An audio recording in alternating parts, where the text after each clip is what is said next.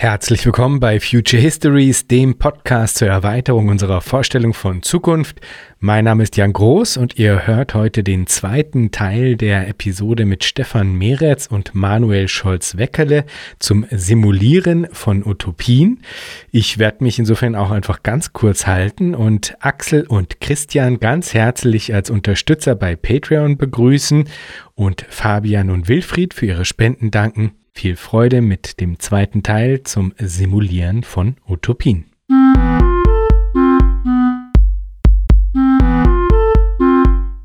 Und das andere ist, emergiert der Kommunismus historisch aus einem Prozess der sozialen Transformation?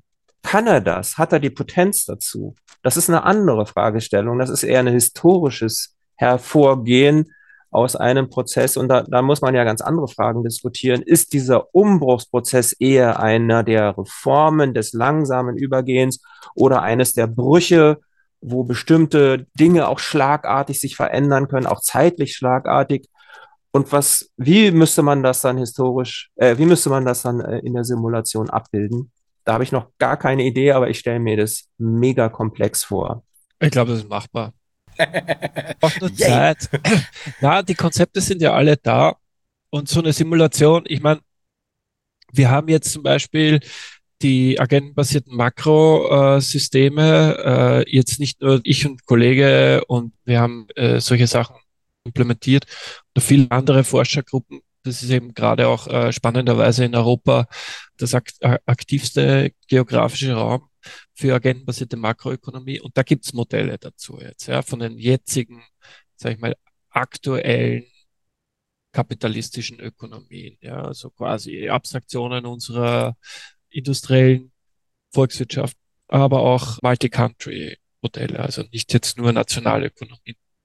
Und diese könnte man natürlich hernehmen und die vermengen mit unserem Modell. Das habe ich konzeptionell auch schon mal durchdacht. Wir haben auch da schon einen Projektantrag mal versucht äh, zu formulieren.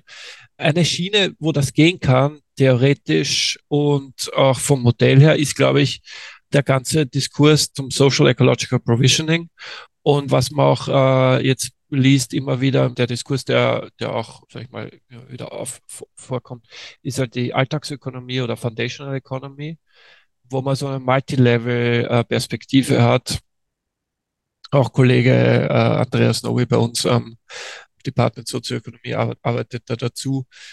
Da kommen dann auch Fragen der Raumplanung hinein. Ja. Also wie werden Städte geplant und so. Wie man das umsetzen kann, ist, na, was passiert? Man kann ja gewisse Sektoren veröffentlichen. Das kann man in einer Simulation leichter als historisch, wenn man so will. Ja.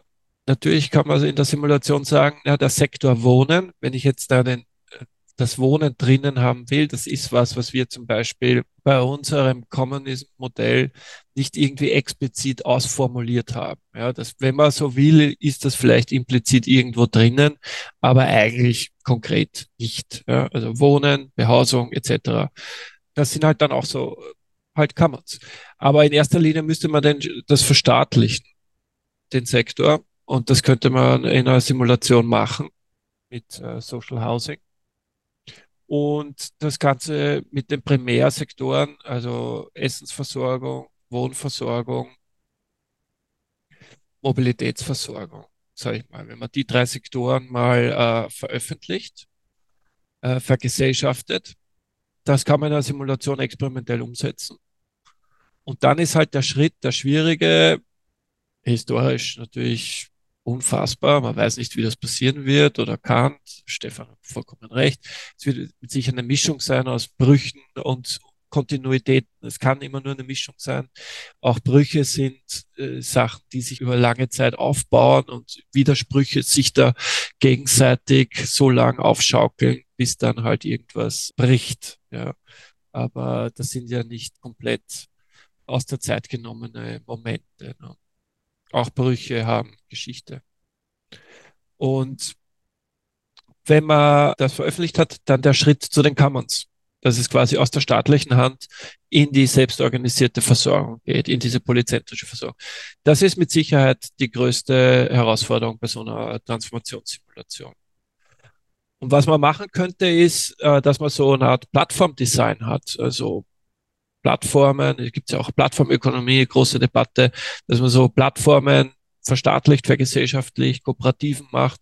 Und aus diesen Kooperativen, dann kann man es entstehen. So kann man schon einen Prozess zeichnen und das in einer Simulation umstellen. Und dann halt quasi, dann hat man halt so unter Anführungszeichen Ökos Ökosysteme oder unterschiedliche äh, Produktionstechnologien nebeneinander. Und man simuliert dann diese Koexistenz an unterschiedlichen. Das halt äh, gibt es ein paar Luxusgüter, die sind da jetzt irgendwie privatwirtschaftlich und da äh, soll eine vermögende Schicht ist irrsinnig viel Geld äh, besteuert dafür zahlen. Und auf der anderen Seite ist die Grundversorgung in erster Hand vergesellschaftet, auf staatlicher Ebene und dann in zweiter Hand mit immer mehr Nischexperiment in die selbstorganisierte Versorgung übergeht.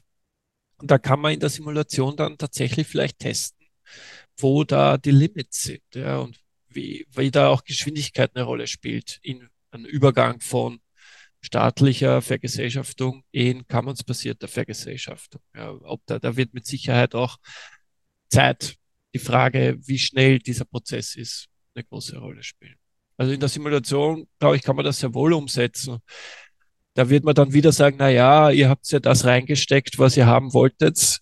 Äh, das ist beim Modell. Äh, ich würde nie was anderes behaupten. Ja, das ist natürlich klar.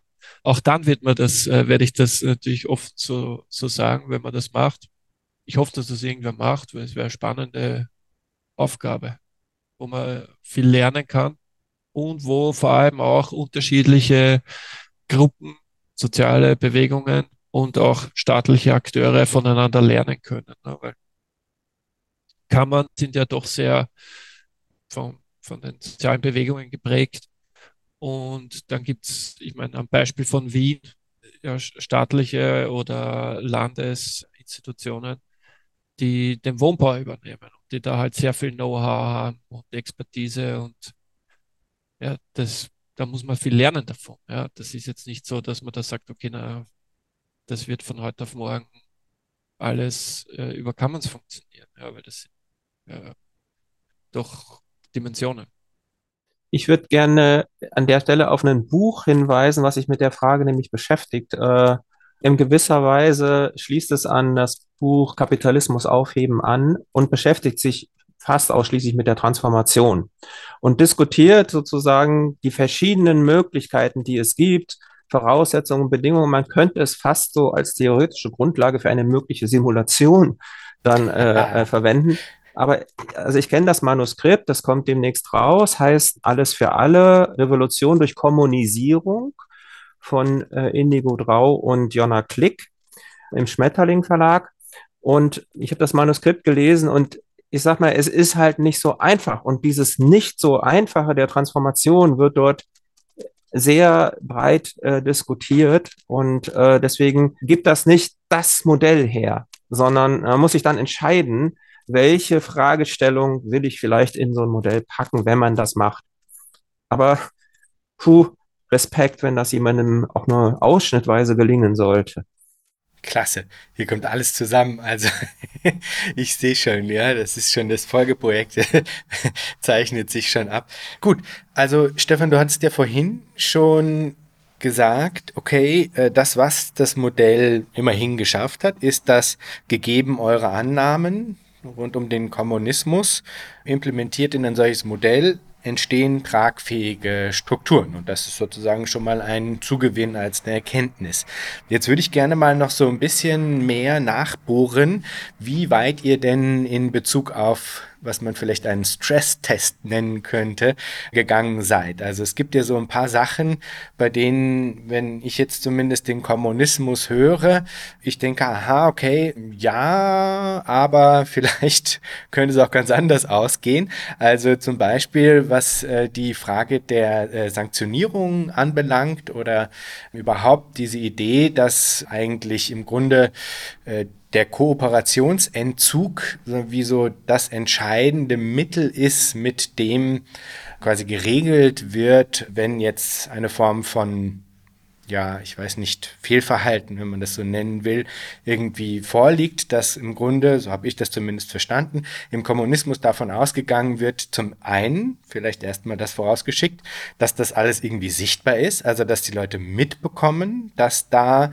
zum Beispiel eine exkludierende Aneignung von Ressourcen geschieht oder sowas und dass dann die anderen in das Commoning involvierten Parteien sagen auch dementsprechend, wenn sie sehen, dass es da zu Missständen verschiedenster Art kommt, sagen sie auch erstmal natürlich kommunikativ versuchen da äh, zu intervenieren und aber als drastischstes Mittel letztlich der Sanktionierung dann der Kooperationsentzug ja, verbleibt quasi. Ja. Und dass das aber eigentlich, so habe ich das verstanden, ein wichtiges regulierendes Element ist innerhalb der Art und Weise, wie Commoning sich eben strukturiert, hinzu, so nehmt ihr das ja eben an, zu eben eigentlich einer Dominanz oder einer weitreichender Vorherrschaft des kooperativen Verhaltens, das auch nahegelegt wird. Und jetzt kann man sich aber, wenn man da so ein bisschen, ja, ein bisschen Druck ausübt irgendwie auf, auf diese, auf dieses Bild, zu sagen, ja, relativ schnell vorstellen, dass sich bestimmte Machtstrukturen bilden rund um strategisch wichtige Commons. Ne? Also ihr, wenn ich das richtig verstehe, ähm, setzt ja voraus, dass eigentlich die Commons oder die, die Leute, die in das Commoning rund um diese Ressource in dem Fall ähm, involviert sind, dass die auch darüber entscheiden, eben mit wem da dann ähm, weiter kooperiert wird, also an wen das weitergegeben wird und so weiter. Und wenn man dieses Szenario hört, dann finde ich, kommen relativ schnell zum Beispiel Bedenken auf, es könnte zu Formen der Kartellbildung kommen, es könnte eigentlich letztlich zu einer Machtausübung kommen, basierend auf dieser eben in Anführungsstrichen, so seht ihr das nicht, aber in Anführungsstrichen Vormachtstellung, weil man eben über die äh, Verteilung dieser, dieses spezifischen Guts, das vielleicht ein seltenes und nicht so einfach woanders eben wiederherstellbares Gut ist, ähm, verfügt. Also das ist eigentlich einfach eine Gefahr. Ja, das, das äh, kann man sehen bei physischen Gütern, könnte man sich aber zum Beispiel eben auch bei Informationen vorstellen, dass halt natürlich Leute einen strategischen Vorteil haben, wenn sie über bestimmte Informationen verfügen äh, gegenüber anderen und so weiter und so fort. Und jetzt wäre natürlich spannend, ob ihr innerhalb des äh, Agent-Based Modells irgendwie Tests ausgeführt habt, um herauszufinden, unter welchen Bedingungen eben Kooperationsentzug als eine hinreichende Form der Sanktionierung anzusehen ist. Also was muss insgesamt gegeben sein, damit das wirklich diese Wirkmacht entfalten kann, die ihr innerhalb des Kommunismus ja, euch da, dazu vorstellt, quasi. Ja, also zunächst mal möchte ich gerne hervorheben, dass Kooperationsentzug als Sanktion ja nicht den Charakter hat, wie jetzt heute ein Gesetz mit einer Bestrafung oder so. Also es ist nicht formal festgeschrieben, wenn du das tust, dann droht dir Sanktion durch Kooperationsentzug, sondern das entscheiden die Leute ja aufgrund ihrer konkreten Situation selbst. Und ich glaube, sie machen es auch nicht, um den an, die andere Gruppe, die andere Person jetzt zu erziehen und zu maßregeln, sondern äh, auch um selber die eigenen Bedürfnisse und Interessen zu schützen. Wenn zum Beispiel die Kooperation nicht gut läuft und für uns schlecht ist und so, warum sollte ich da nicht rausgehen? Also das ist im Grunde auch nichts anderes, als wir heute haben. So. Und ja, Jan, du hast noch. Ja, Entschuldigung, darf ich da nur kurz anmerken, das, das muss nichts Positives sein, gell? Also Nein. dieses Fehlen an Formalisierung, wann eine, äh, ein Kooperationsentzug passiert, kann ja auch als eine Form von Wahllosigkeit und dadurch eigentlich als ein Element der Machtausübung dieser Vormachtstellung angesehen werden. Also es muss nicht nur was Positives sein. Richtig, genau. Und da kommen wir auf, den, auf, auf, die, auf die Problematik der ungleichen Handlungs- und Verhandlungsmacht. Die kann aus sehr, sehr vielen Gründen auftreten. Ja, man kann sogar sagen, in der Gesellschaft wird es immer eine Asymmetrie geben zwischen den Personen, was ihre Handlungsmöglichkeiten und ihre Handlungsmacht und damit Verhandlungsmacht angeht. Die wird es immer geben. Also ich, ich denke nicht nur an die äh, Leute, die jetzt auf strategischen Ressourcen sitzen, sondern auch zum Beispiel an an alte, kranke Menschen, die einfach davon abhängig sind, dass, dass sich andere um sie kümmern und äh, sie unterstützen. Oder psychisch beeinträchtigte Menschen etc. etc. Die gibt es ja, und wie, wie auch andere aus, aus, wie aus feministischer Sicht von Heide Luthers zum Beispiel formuliert, sind die eben auch eine große Zahl. Ob sie die Mehrheit sind, weiß ich nicht, aber sie sind sehr, sehr, eine sehr, sehr große Gruppe, zumindest im Kapitalismus. Das heißt, das ist nicht irgendwie eine mitzuversorgende Minderheit, sondern ähm, von dort aus muss man auch die Problematik, denke ich, aufziehen und denken. Also was, was an diesen Stellen sichtbar wird, doch sichtbar wird, ist die Abhängigkeit, die wir voneinander haben. Die haben wir aber alle voneinander. Nur an den Stellen, wo ich eben nichts einbringen kann, um äh, meine Verhandlungsposition zu stärken in Gesprächen oder so, spüre ich diese Abhängigkeit viel, viel stärker. Aber wichtig ist, es ist für alle vorhanden, denn wenn man so will, ist Abhängigkeit die Kehrseite von Kooperation. Ja, wenn wir ein Kooperationsnetz haben, dann sind wir auch alle davon abhängig, dass dieses Netz funktioniert, weil ich eben nicht mehr für mich alleine die Dinge aller regle, was ich im Kapitalismus durchaus kann. Ich muss nur ein großes Bankkonto aufhäufen, dann schneide ich quasi auch die Kooperation oder kann die Kooperationsbeziehungen zu anderen abschneiden, weil ich mit genug Geld kann ich alles machen. Ähm, das geht im Kommunismus nicht mehr, sondern die Abhängigkeit ist real. Und zwar eine Abhängigkeit, die wir in allen Gesellschaften haben. Für, die, für diese Problematik der asymmetrischen Handlungsmacht, ja, die in jeder Gesellschaft existiert, sehe ich jetzt für den Kommunismus zwei Antworten. Und die klingen vielleicht profan. Das eine ist Gewöhnung und das andere ist Schutz. Mit Gewöhnung meine ich, dass wir ja in jeder Ge Gesellschaft lernen, wie die Dinge halt alltäglich funktionieren. Ja, will ich im Kapitalismus ein Brot haben, so gehe ich halt in den Laden und kaufe das. Und dafür brauche ich Geld, das muss ich verdienen und so weiter und so fort. Das ist doch völlig normal. So läuft das. Ja, im Kommunismus gehe ich vielleicht, wenn das so organisiert ist, in ein Depot, hole mir das Brot, weil ich weiß, dass dort die Brote liegen und befriedige mein Brotbedürfnis. Ja, das ist doch völlig normal. Und diese Normalität, diese Gewöhnung, glaube ich, ist ein sehr großer Faktor. Es, ist ein Moment der Trägheit, was uns dann auf die Füße fällt, wenn wir was verändern wollen. Weil Leute aus dieser Gewöhnung äh, nur schwer auch rauszubringen sind. Also gesellschaftliche Transformation sehen wir jetzt bei, weiß ich nicht, dem Energiewandel. Und da wollen die Leute nicht ihre Gasheizung loslassen, weil die funktioniert ja. Und dieses äh, Moment von Gewöhnung gibt es auch im Kommunismus. Und ich bin es halt gewohnt, die anderen mit einzubeziehen weil ich das so gelernt habe. Das ist das eine Moment. Darauf aber total zu hoffen, dass das immer automatisch auftritt und sich damit alle Probleme irgendwie automatisch auflösen, funktioniert nicht, reicht nicht aus, sondern ich kann mir gut vorstellen, dass gesellschaftlich dann entschieden wird, bestimmte Schutzmechanismen aufzubauen. Weil es um einen Ausgleich von Asymmetrie in der Handlungsmacht geht. Und das kann ja erkannt werden und diskutiert werden und Maßnahmen dafür vorgesehen werden. Um ein Beispiel zu nennen, an dem Beispiel der strategischen Ressourcen. Also da gibt's eine seltene Ressource und da gibt es eine Gruppe, sagen wir mal, um es extrem zu machen, die sitzt da drauf. Die hat natürlich eine unheimlich große Verhandlungsmacht, wem sie das dann gibt. Da könnte jetzt aber gesellschaftlich entschieden werden, wir kehren dieses Prinzip, diejenigen, die die äh, Dinge produzieren, entscheiden auch, wem sie es geben, ob frei verteilt oder gezielt im allgemeinen Fall, dass das eingeschränkt wird oder aufgehoben wird und diejenigen, die es empfangen und dringend brauchen, die entscheiden, wie es verteilt wird. Das könnte gesellschaftlich entschieden werden. Und nur unter der Prämisse, dass die Gruppe diese Voraussetzung akzeptiert, kann sie dann diese seltene Ressource zum Beispiel weiter fördern und produzieren. Das sind Schutzmechanismen, die ich mir auch genauso für den Care-Bereich vorstellen kann, wo, keine Ahnung, was sich dann alles ausgedacht wird, für Menschen, die nicht mehr sprechen können, andere für sie sprechen und ihre Bedürfnisse vertreten und artikulieren. Ist, also Kinder zum Beispiel können bestimmte Bedürfnisse nicht artikulieren, haben die aber.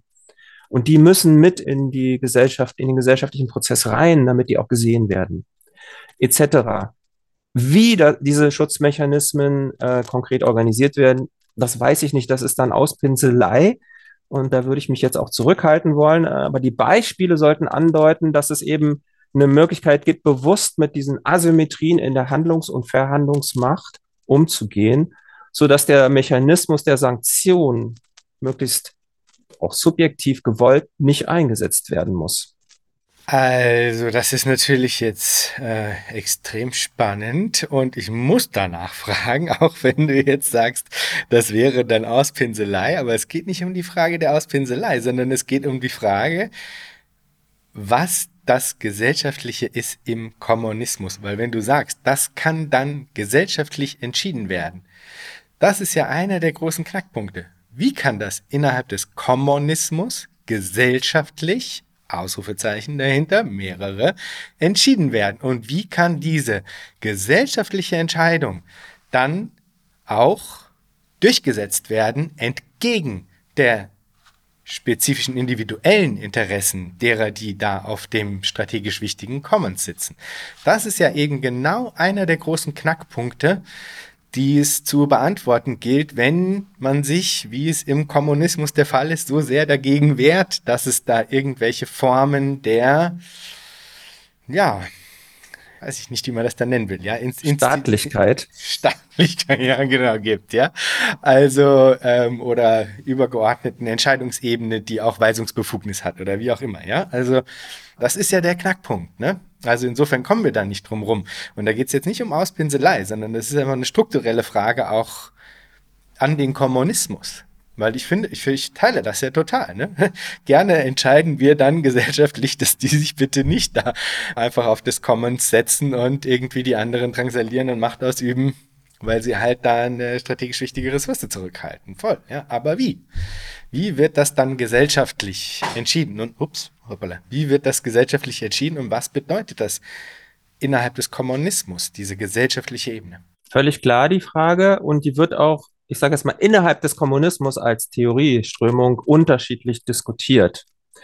Es gibt Personen, die, also TheoretikerInnen, die dann in Richtung von dafür muss es auch von dem sonstigen produktiven und reproduktiven Prozess getrennte Strukturen geben, die sich dieser Fragen annehmen, Rätestrukturen zum Beispiel. Was natürlich sofort die ganzen Folgefragen aufwirft, die du schon genannt hast. Wie wird das dann durchgesetzt? Äh, was haben die für, für Entscheidungsmacht etc. etc. Andere sagen, ja, es muss auch in dieser Gesellschaft sowas geben wie die Konfliktbehandlung über Interessenkämpfe.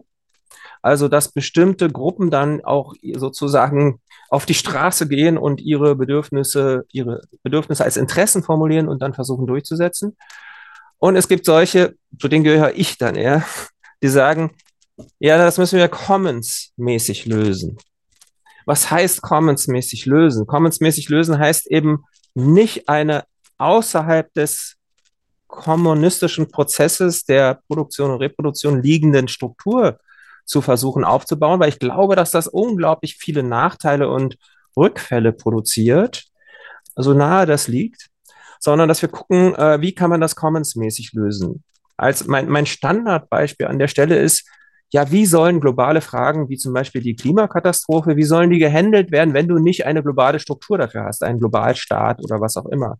Dann sage ich, na ja, wir haben dafür auch schon ja Ansätze, nicht? Also das IPCC ist ein ja nur beratendes Gremium, aber das sind, das ist, wenn man so will, ein wissenschaftliches Commons. Die haben sich zusammengefunden, weil sie diese Frage bewegen wollen. Und so stelle ich mir vor, dass auch gesellschaftlich wichtige, zentrale Fragen von denen bewegt werden, die sich dafür selber mandatieren, weil sie da Bescheid wissen oder weil sie betroffen sind oder weil sie einfach an der Lösung mitarbeiten wollen und dann eine, eine selbstorganisierte Gruppe zur Lösung dieser Fragestellung gründen. Meinetwegen Sprechfähigkeit derjenigen, die krank sind und nicht mehr sprechen können. Wie können wir dafür eine Lösung etablieren? Und dafür bildet sich ein Lösungsfindungskommens, was dann einen Vorschlag macht. Und dieser Vorschlag, wie immer, muss so formuliert sein, dass er möglichst viele Bedürfnisse einbeziehen, inkludieren kann, weil nur wenn er inkludierend genug ist, wird er so viel Unterstützung finden, dass er auch umgesetzt wird. Und das könnte man jetzt auch auf die strategischen Ressourcen anwenden. Dafür kann man genauso gut Vorschläge entwickeln. Allerdings funktioniert das schlecht in einer, äh, einer Situation der laufenden Produktion, wo die schon diese Ressourcen innehaben und darüber verfügen. Das ist aber für mich wieder eine Transformationsfrage, ob man da nicht diesen noch kapitalistischen Konzern, der auf dieser strategischen Ressource sitzt, tatsächlich enteignet und kommunisiert, das heißt in die Hände von Commoners überführt, um dann nach ganz anderen Kriterien diese Ressource zu fördern und zu verteilen. Ähm, das ist für mich aber dann eher ein Prozess, der in der Transformation geschehen muss, so dass wir nicht auf einmal plötzlich entdecken, ach, da ist eine Commons-Gruppe und die sitzt jetzt da drauf, die hat eine riesige Verhandlungsmacht und wir kriegen die auch nicht mehr weg, selbst wenn wir da noch ein Commons gründen, was eine Lösung erarbeitet. Ja, also diese Situation würde ich gerne möglichst vermeiden und in der Transformation, glaube ich, wird die aufpoppen, weil das ja das Charakteristikum im Kapitalismus ist. Wer das Eigentum hat, der entscheidet. Okay. Wir werden das wahrscheinlich jetzt hier nicht abschließend ähm, klären können. Das IPCC ist natürlich insofern ein interessantes Beispiel, weil ja relativ konsequent nicht das gemacht wird, was die empfehlen. Insofern ist das natürlich immer das Erste, was mir auffällt. Ja, Wir haben ja auch keine Commons-Gesellschaft. Ja, genau. Ich wollte gerade sagen, ja, ich verstehe schon, dass du das natürlich aus einer anderen Perspektive heraus verwendest, das Beispiel und ja gerade eigentlich auch schon angedeutet hast, dass innerhalb des Transformationsprozesses wiederum das ja auch mit eingeflochten werden muss, dass eben diese Vormachtstellung über einzelne Ressourcen nicht entstehen soll sollen, das strukturell unterbunden werden soll. Gut, äh, gäbe es natürlich noch viele Fragen äh, an das Ganze, aber das werden wir wahrscheinlich wann anders dann nochmal in aller Tiefe bearbeiten können. Äh, ich würde gerne jetzt trotzdem nochmal, obwohl wir das eigentlich ja zu Beginn unseres Gespräches auch schon mit dabei hatten, würde ich trotzdem gerne nochmal diese Frage oder dieser Frage nochmal einen Raum geben, was denn jetzt ausbleibt oder was vielleicht verloren geht, wenn man ein solches Modellieren macht. Ich hatte das hier überschrieben mit die Lücke, die der Rechner lässt. Ich glaube, ein Buch von Dick Becker heißt so, aber ich fand einfach den Titel äh, ganz passend. Äh, Stefan, du hattest da in einem Chat, in einem ganz anderen Chat bezüglich des Projektes mal geschrieben und ich zitiere dich jetzt einfach mal. Doch wie immer bei solchen Implementierungen verändert sich bei jedem Umwandlungsschritt immer auch der Inhalt, also Theorie zu Narrativ zu Code. Das bedürfte nochmal einer eigenen Reflexion, die wir noch nicht geleistet haben. Was bleibt auf der Strecke, wenn wir Theorien formalisieren und als Code implementieren? Zitat Ende. Und das ist natürlich eine der großen Fragen, die jetzt hier mit im Raum stehen. Und wir hatten sie ja auch schon so ein bisschen gestreift. Was bleibt da auf der Strecke? Und äh, ich würde gerne einfach nochmal so ein bisschen äh, abfragen, was ihr, ja, was ihr meint dazu. Was bleibt denn jetzt wirklich auf der Strecke, wenn man sich dieser Mittel bedient? Wir hatten ja jetzt schon ein paar Vorzüge genannt und die gibt es, glaube ich, ohne Zweifel. Aber eben, es gelte, glaube ich, schon nochmal sich zu fragen, was äh, kann da nicht nur nicht abgebildet werden, sondern was verzerrt sich innerhalb des Prozesses dieser verschiedenen Transformationen und was bedeutet das für diesen gesamten Zugang? Also mich würde das wirklich sehr interessieren, was ihr da für eine Einschätzung zu habt. Stefan, natürlich nicht zuletzt äh, deine äh, Meinung. Ähm, Manuel, du bist da natürlich ja schon ein bisschen durch deine Profession sowieso schon vorgefärbt. Das muss ja nichts Schlechtes sein. Also mich würde interessieren, wie denkt ihr dazu? Womit haben wir es da zu tun und was eben gilt es da vielleicht nochmal zu reflektieren? Ich werde mal dazu allgemein was sagen, dann kann Stefan nochmal konkreter darüber nachdenken. Ich sehe das äh, natürlich nicht so eng alles mit den Modellen und Simulationen und so, weil äh, wir leben mit Modellen wir sind von Simulationen umgeben. Das heißt, was bleibt da auf der Strecke und so, das kann ich im Konkreten auch nicht beantworten. Allgemein würde ich sagen, diese Dinge sind alles, was formalisiert wird, das ist halt komplementär zu sehen. Wenn ich jetzt eine Idee habe und das aufschreibe, was bleibt auf der Strecke, wenn ich es auf Papier bringe? Das kann man überall äh, ja, wenn ich ein Modell habe, äh, wenn ich es mathematisch aufschreibe, bleibt vielleicht viel, sehr viel auf der Strecke, aber das ist vielleicht extremst elegant und hat eine bestimmte Schönheit und hat auch einen Sinn, irgendeinen Mehrwert. Es kommt halt auf den Gebrauch drauf an. Ja, für was verwende ich das? Ja, was ist der Zweck von dem? Das ist für mich entscheidend. Und was ist ein Modell? Das ist eine Frage, die ich auch im, im äh, von meinen Kursen eingangs äh, behandeln muss. Man kann sich das, äh, da ist ganz gut, Buch von Miller und Page über Complex Adaptive Systems. Man kann Modelle als Karten verstehen, als Maps. Das heißt, da wird irgendwas gemappt. Wenn ich jetzt mal eine, eine Karte anschaue, die ich verwende, um in einer Stadt, keine Ahnung, Wien, äh, von A nach B zu kommen, dann ist das natürlich ein Modell, weil die Karte hat bestimmte Informationen drauf und andere nicht. Das ist eine Abstraktion und da äh, da gibt es Filter. Und es kommt auf den Zweck drauf an. Ja, wenn ich jetzt ein Restaurant finden will, dann brauche ich eine Karte, wo es Infos gibt über Restaurants. Wenn ich jetzt einfach nur den kürzesten Weg finden will, dann müssen da alle Straßen genau drinnen sein. Ja, ich meine, sind ja jetzt alles Beispiele. Was ist bei einem Mapping? Bei einem Mapping wird ein bestimmter Zustand in einen anderen Zustand gebracht. Ja, da ist die, die Grundmenge ist immer größer als der Transition Space. Ja. Und äh, bei dem Mapping, bei der Abstraktion, das, da geht es um Äquivalenzen. Und es kommt darauf an, welche Äquivalenzen ich äh, genau ausformulieren will und welche nicht. Und so sind äh, Modelle zu verstehen als Karten, glaube ich. Das hilft ja, als, äh, als didaktische Karten, die einen helfen, vielleicht sich in einem bestimmten theoretischen Raum oder einem bestimmten Problem zu orientieren, zu navigieren. So würde ich das mal sehen.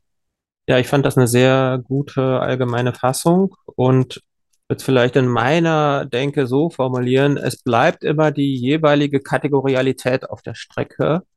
Also äh, sozusagen die wirk der wirkliche Park, wenn ich den, wenn ich durch den gehe und ihn äh, für mich erfasse mit bestimmten angemessenen Kategorien, dann, dann verstehe ich, was ein Park ist. Wenn ich jetzt dann aber diese Landkarte nehme und auf den gleichen Park gucke, dann ist diese Kategorialität, also diese Ebene der, was kann ich überhaupt ausdrücken, die ist komplett weg.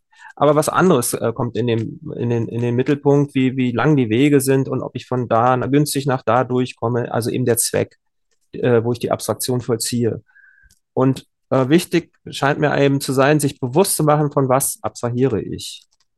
Wovon abstrahiere ich? Wenn ich zum Beispiel in unserem Modell äh, Emotionen implementiere, allgemeine Emotionen verstehe als Bewertungsfunktionen des Individuums der Welt, wie, wie es sie erfährt, und dann aber nicht die ganze Bandbreite dieser möglichen Bewertungen, die sich für uns ja konkret anfühlt, also unsere eigene Kategorialität hat, die kann ich niemals abbilden, sondern ich muss dann sagen, das changiert dann nur zwischen meine Situation als Gesamtsituation ist gut oder schlecht. Also das, was Manuel sagte, es ist dann ein ein, ein Well-Being.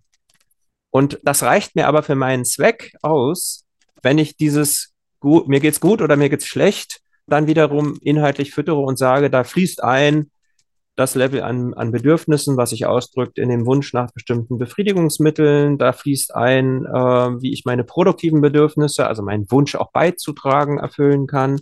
Da fließt ein, wie es meinen äh, Fellows geht, etc.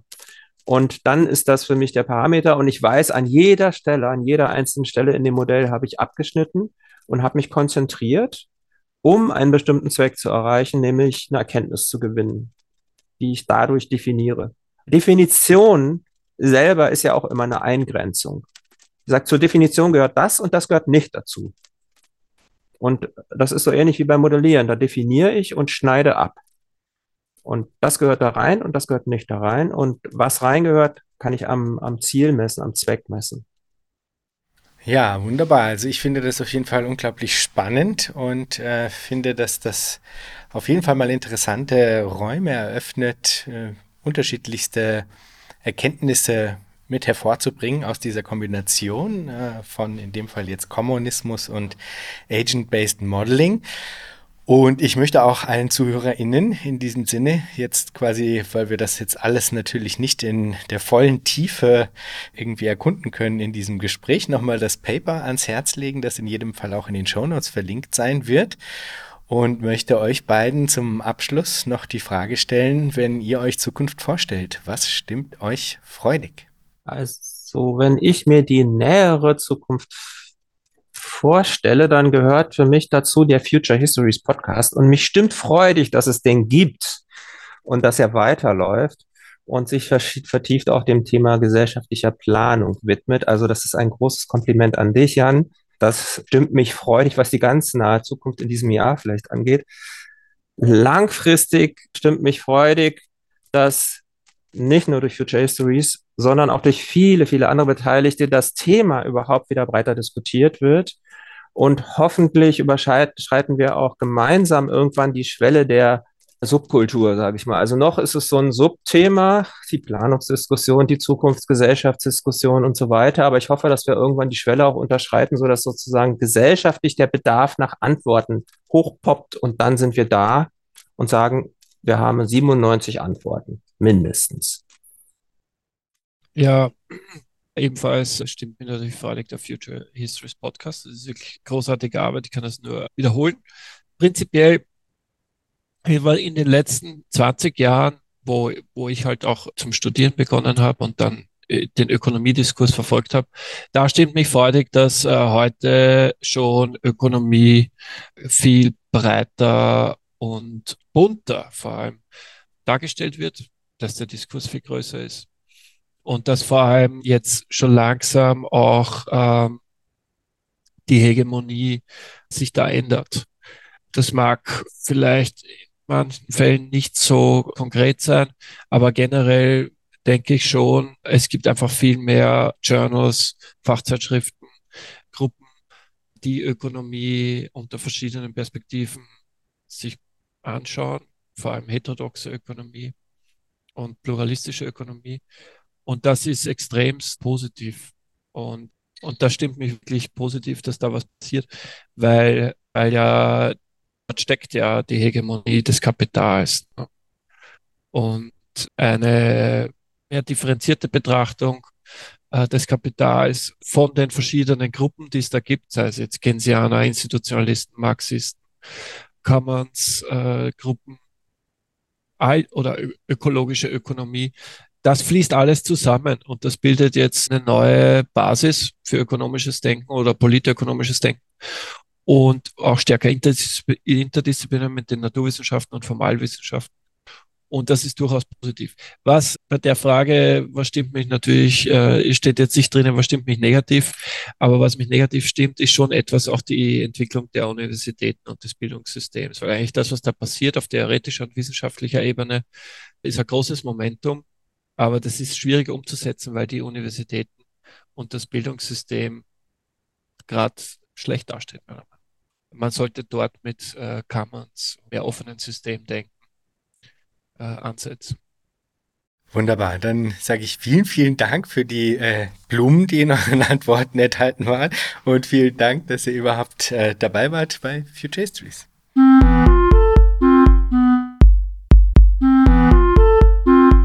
Das war Future Histories für heute. Vielen Dank fürs Zuhören. Shownotizen und vieles mehr findet ihr auf www.futurehistories.today.